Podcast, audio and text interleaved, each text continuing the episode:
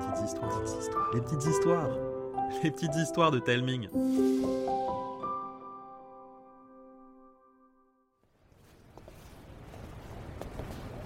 J'ai pas envie de rentrer. Moi, j'ai trop envie d'un goûter, alors pas le choix. Moi aussi j'ai faim. Mais après on devra faire nos devoirs. Papa me laissera jouer un peu. Il dit toujours que c'est bien de s'aérer la tête après une grosse journée. Ce qui est fait n'est plus à faire. Voilà ce que dit ma mère. On travaille toute la journée en classe et le soir, faut encore travailler. Ça se fait pas. Révoltée, Lina shoota dans un pauvre caillou et se mit à bougonner en traînant des pieds le plus bruyamment possible. Ethan ne dit rien. C'était le mieux à faire. S'il réagissait, son ami se transformerait en tornade de mots et de gesticulations incontrôlables. Bercé par le bruit des pas de Lina entrecoupés de chants d'oiseaux, Ethan se perdit dans ses pensées pleines de crêpes au sucre et de Lego. Les ronchonnements cessèrent. Lina n'était plus à ses côtés. Il regarda autour de lui et la trouva à quelques mètres derrière, plantée devant la maison oubliée.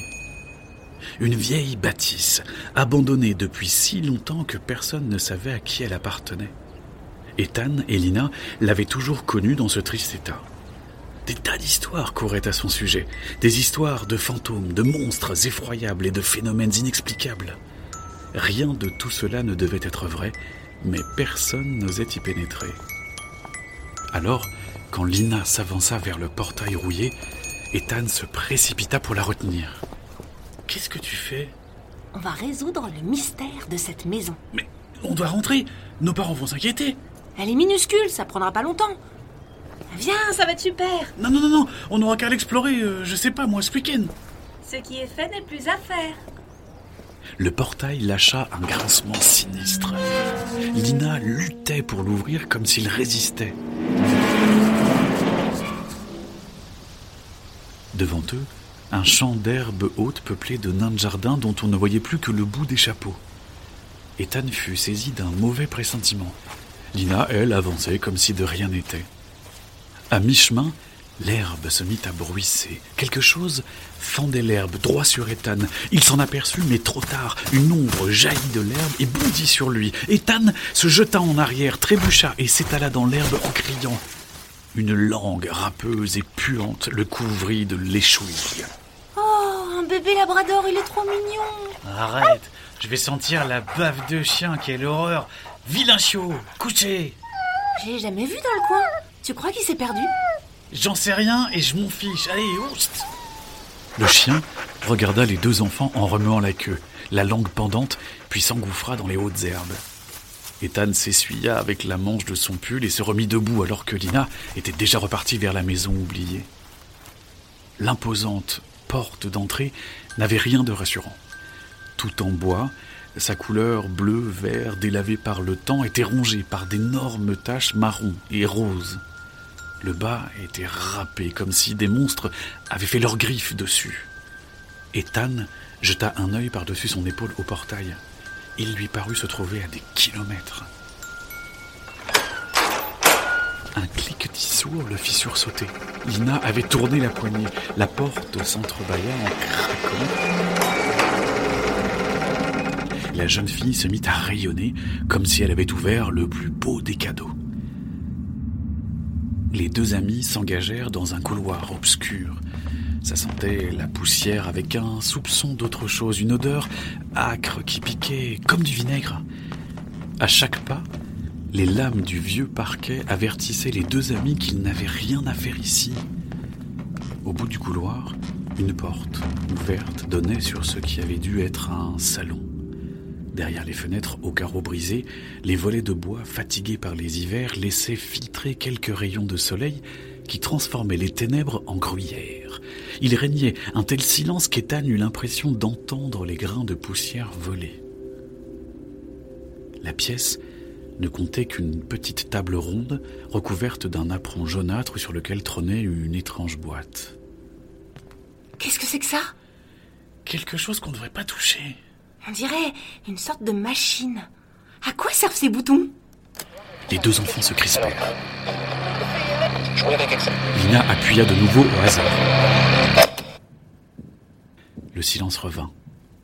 On n'entendait plus que les battements fous du cœur d'Ethan qui n'arrivait pas à se calmer. En voyant sa tête, son ami pouffa. Ethan la fusilla du regard. Détends-toi un peu. Mais tout le quartier a dû nous entendre, on va avoir des soucis. Mais non Et si quelqu'un a entendu quelque chose, je pense qu'il préférera inventer une légende plutôt que de venir ici et de risquer d'être maudit. Ethan fit sa tête de vieux hamster contrarié. Lina leva les yeux au ciel et continua son exploration. Au fond de la pièce, il y avait une porte fermée. Elle l'ouvrit et tressaillit. La bouche tremblante, incapable de produire le moindre son, elle pointa quelque chose du doigt. Après une seconde d'hésitation, Ethan accourut et découvrit ce qui effrayait son ami. Une souris dodue l'observait sans bouger. Oh, elle est plutôt mignonne. On dirait une souris de dessin animé. La voix d'Ethan la fit déguerpir derrière un meuble. C'était un rat Les souris, ça peut pas être aussi gros Les rats, ça a des petites oreilles. Les siennes étaient super grandes. Alors, peut-être que c'était la reine. Les reines sont toujours plus grosses que les autres. Peut-être qu'elle est partie chercher son armée. Tu dis n'importe quoi. Les souris, c'est pas comme les abeilles. Lina fit demi-tour. Ça y est? T'es décidé à rentrer? Non On se dépêche de finir notre exploration. On va être les rois de l'école. Ethan haussa les épaules sans chercher à comprendre. Si Lina avait une idée en tête, rien ne pouvait la décourager, pas même sa peur des souris. Il l'enviait. Lina disparut dans le couloir.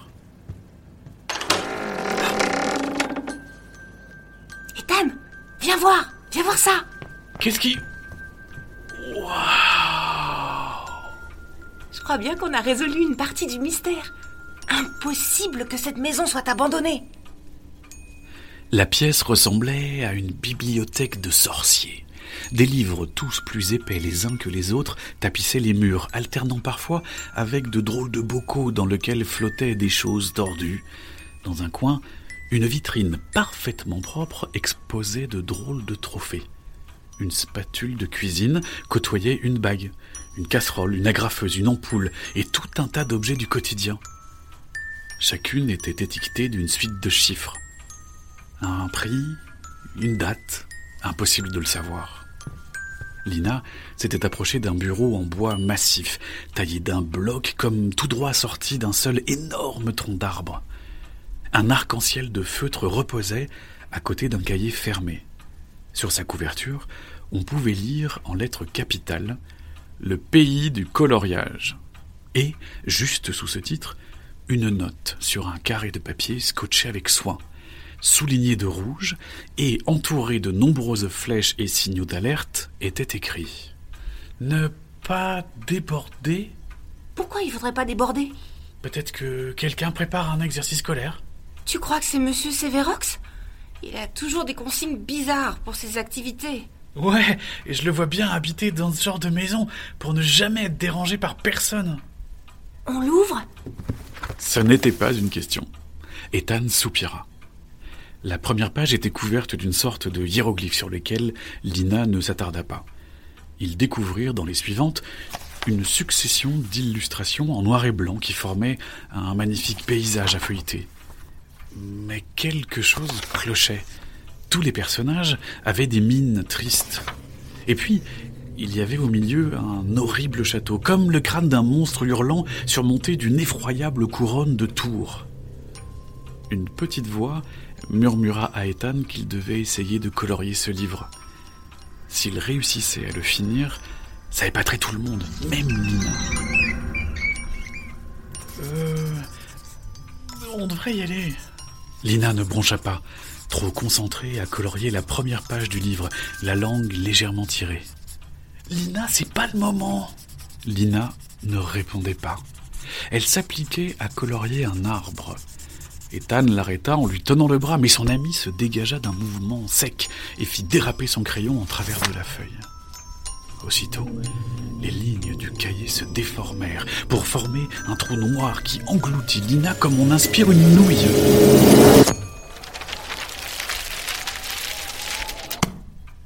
Ethan se jeta sur le livre, le cœur battant. Le dessin était redevenu normal, sauf qu'une fille colorée se trouvait au milieu d'une clairière.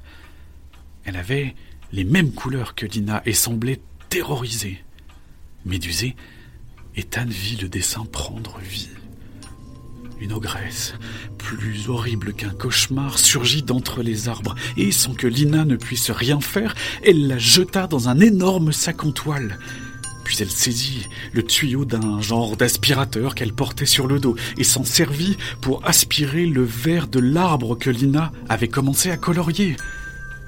L'air satisfait, elle s'en alla à travers la forêt. Ethan tourna la page et retrouva le monstre qui suivait un chemin sinueux avant de disparaître à nouveau. De page en page, il suivit l'ogresse jusqu'à ce qu'elle disparaisse pour de bon à l'intérieur de l'horrible château en forme de crâne. Ethan laissa tomber le cahier sur le bureau. Sidéré par ce qu'il venait de se passer, il n'entendit pas la porte d'entrée grincer, ni le plancher du couloir craquer. La curiosité est un bien vilain défaut, mon garçon. Ethan se liquéfia et tourna la tête au ralenti. Une femme se tenait derrière lui. Sa robe, jaune pétant, et ses cheveux marron blanc tirés en un chignon parfait lui conféraient un faux air de tarte au citron meringuée. Euh, une tarte amère, avec un regard d'acier. Qu'est-ce que je vais bien pouvoir faire de lui, Mimi? Hmm? Les plis de la robe s'agitèrent jusqu'à ce que la grosse souris dodue réapparaisse sur l'épaule de cette drôle de dame. Vous êtes censé être deux, n'est-ce pas, Mimi? Lina, elle est... Ne me dis pas que de grands gamins comme vous ne sont pas capables de colorier sans dépasser. Moi non, mais Lina, elle était comme envoûtée. J'essayais de l'arrêter, mais le crayon, il a dérapé. Et à cause de toi, ton ami a été avalé et kidnappé par une ogresse sans pitié. Bravo, vraiment. Il faut se dépêcher de la sauver. On ne rigole pas avec mes objets maudits. On ne peut pas agir n'importe comment. Laisse-moi un peu de temps, je vais trouver une solution. Sinon, je ne m'appelle plus Belinda, la briseuse de malédiction. C'est vrai? Et euh, ça va vous prendre longtemps? Quelques heures ou quelques jours. Bon, ça fait des années que j'essaie de lever cette malédiction. Elle est complexe, très complexe. Ça, oui. Euh, Qu'est-ce que tu fais? Arrête ça tout de suite Ethan prit un crayon, ouvrit le cahier au hasard, le gribouilla et d'un coup, un trou noir l'engloutit. Tout devint noir. Ethan glissait à grande vitesse comme s'il était dans un toboggan. Tout à coup, une lumière aveuglante éclata. Un instant, il se sentit flotter comme en apesanteur. Puis il tomba à pic. Il comprit qu'il était apparu loin au-dessus d'une forêt d'arbres noirs et blancs. Leur feuillage touffu amortit sa chute. Par miracle, il n'avait rien, mais en s'examinant, il sentit son sang se figer. Un gros trait noir entourait son corps, un plus fin ses habits. Il était devenu un personnage du livre, comme Lina. La terre vibra, les arbres tremblèrent. Ethan détala sans regarder où il mettait les pieds. Il glissa sur un caillou plein de mousse blanche et s'étala dans l'ombre pâle d'un gros chêne incolore.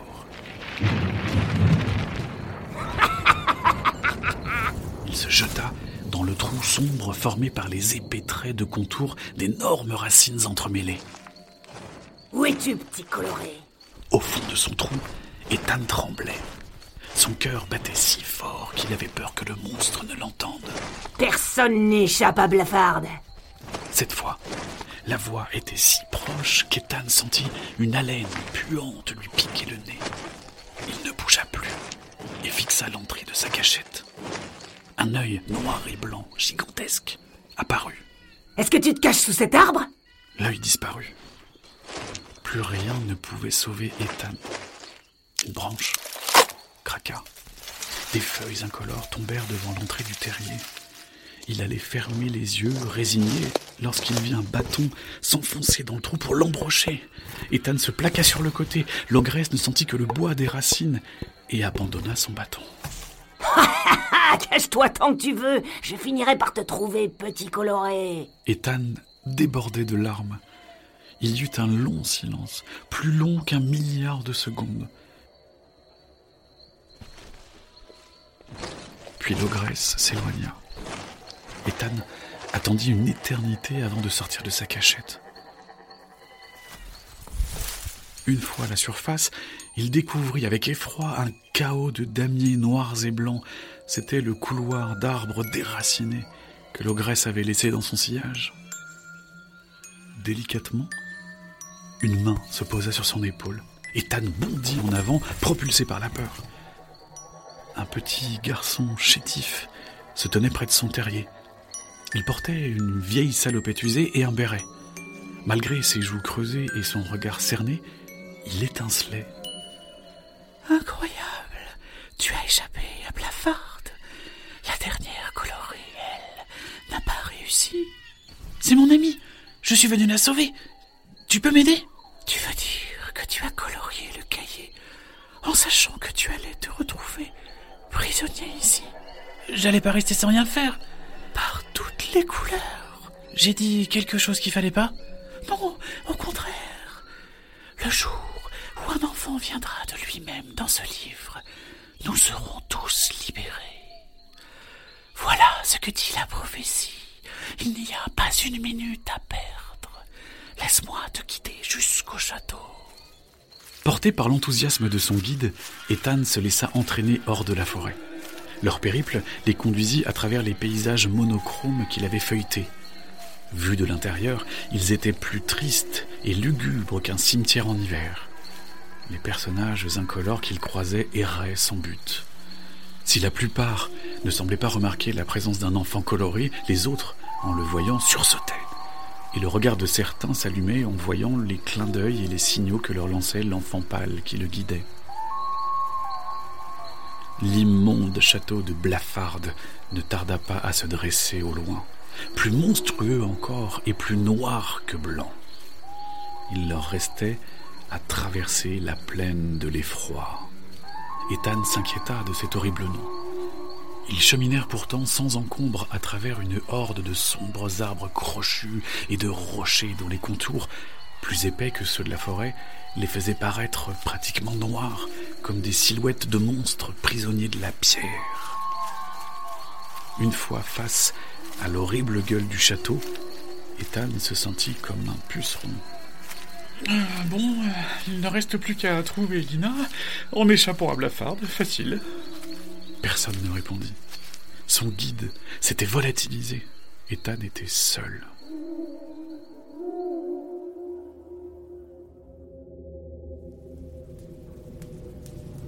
Devant lui, un hall éclairé par des rangées de torches.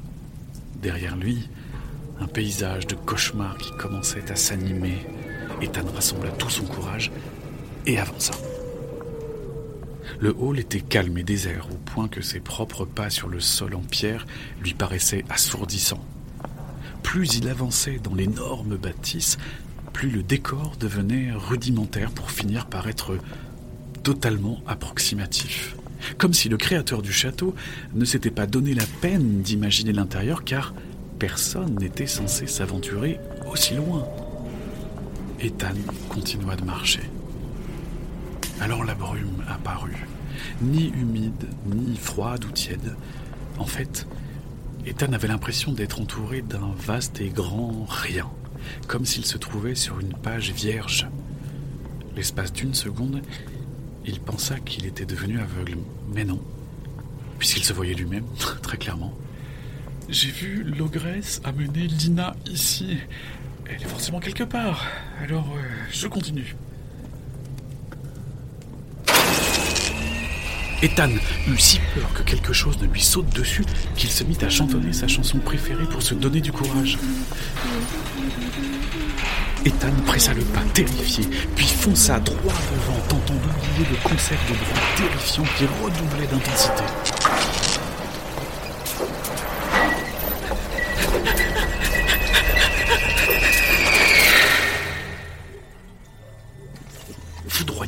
De stupeur et d'émerveillement, Ethan surgit dans une salle gigantesque.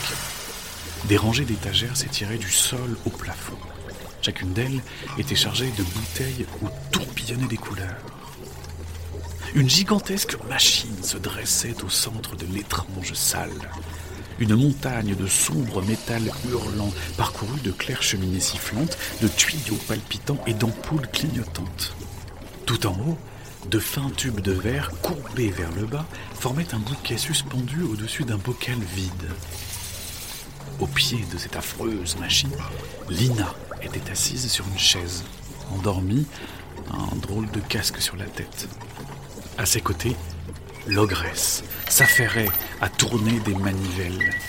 Finalement, elle appuya sur un gros bouton. Tout est prêt. Tes couleurs vont rejoindre ma collection d'horreurs attachées. Le sang d'Ethan ne fit qu'un tour. Il fonça sur l'ogresse et fit pleuvoir des coups de poing sur son énorme mollet poilu.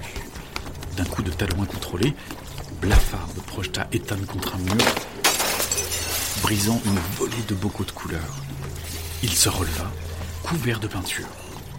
Intrigué par la bestiole qui l'avait attaqué, l'immonde géante se retourna.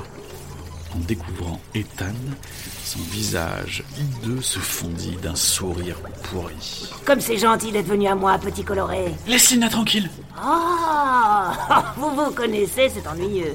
Les amis, ça se soutient, c'est pas bon pour les punitions. Bah, je te jetterai aux oubliettes. Nous punir Mais pourquoi On n'a rien fait? Rien fait? Vous avez colorié ce livre. Mais c'est un cahier de coloriage? C'est surtout mon royaume. Je n'aimais pas les couleurs, j'ai essayé de les effacer du monde. Alors des magiciens m'ont enfermé ici, condamné à voir mes beaux paysages sobres, peu à peu envahis de couleurs criardes et laides. Mais ah, ils m'ont sous-estimé. Et juste avant le scellement du sort, j'ai pu maudire le livre. Alors, euh, toutes ces fioles. Contiennent les couleurs de tous les prétentieux qui ont osé le toucher avec leur sale crayon. Tout le monde se croit capable de ne pas dépasser alors que c'est impossible. Évidemment, je préférais voler les couleurs dans votre monde, qu'ils baignent enfin dans le noir et le blanc. Et je trouve un certain plaisir à tourmenter les imprudents. Et maintenant, c'est au tour de ton ami. L'ogresse empoigna un énorme levier en fixant Ethan l'air mauvais. De rage, Ethan saisit la première bouteille qui lui passa sous la main. Un masque d'épouvante recouvrit le visage de la géante. Elle voulut ouvrir la bouche, mais Ethan lança la bouteille avec force. Elle décrivit un arc de cercle et s'écrasa au pied du monstre, projetant une gerbe de couleur sur son gros orteil. Blafarde grimaça. Tu vas le regretter, petit coloré. Blafarde s'élança d'un pas lourd. Ethan attrapa une nouvelle bouteille, mais la peur lui fit rater sa cible. L'ogresse abattit ses énormes mains sur le garçon qui l'esquiva de justesse à l'aide d'une roulade magistrale. Une seconde plus tard, un nouveau flacon éclata. Blafarde se recroquevilla comme si la couleur la brûlait. L'ogresse se redressa de toute sa hauteur, tremblante de colère. Fini de jouer, mon garçon Tu vas rester ici pour toujours et à jamais Elle bondit sur Ethan, qui réussit à lui filer entre les jambes. Emporté dans son élan, Blafarde percuta le mur. Toutes les étagères vibrèrent. Le temps parut s'éterniser. Un à un, les flacons tombèrent. Une tempête de couleurs inonda toute la salle. Maudit enfant, maudite couleur L'ogresse se figea. Toute peinturlurée, elle n'avait plus l'air d'un horrible cauchemar, mais d'une statue coloriée à la va-vite. Ethan se précipita pour libérer Lina. Alors qu'il lui ôtait son casque, il entendit quelque chose se craqueler. C'était la statue de Blafarde. Des fissures lumineuses couraient sur tout son corps et d'un coup, une explosion de couleurs emporta tout. Juste avant de rouvrir les yeux, Ethan aperçut l'esquisse d'un petit garçon qui le prit dans ses bras. Je savais que tu nous sauverais. Nous allons pouvoir nous reposer. Merci. L'enfant s'évanouit. Une autre voix retentit. Voilà pourquoi je dis qu'il faut prendre le temps avant de défaire une malédiction. Oh, mais regardez-moi, ma pauvre bibliothèque. Ethan, qu'est-ce qui s'est passé? Les deux amis étaient de retour dans la bibliothèque de la maison oubliée, tout éclaboussé de couleurs. Couverte de peinture, Belinda les dévisageait. Sans un mot, Ethan se releva et ouvrit le cahier de coloriage. Chaque page était habilement colorée, même si par moments on avait débordé. Je crois qu'en plus d'avoir résolu le mystère de la maison, on a défait notre première malédiction.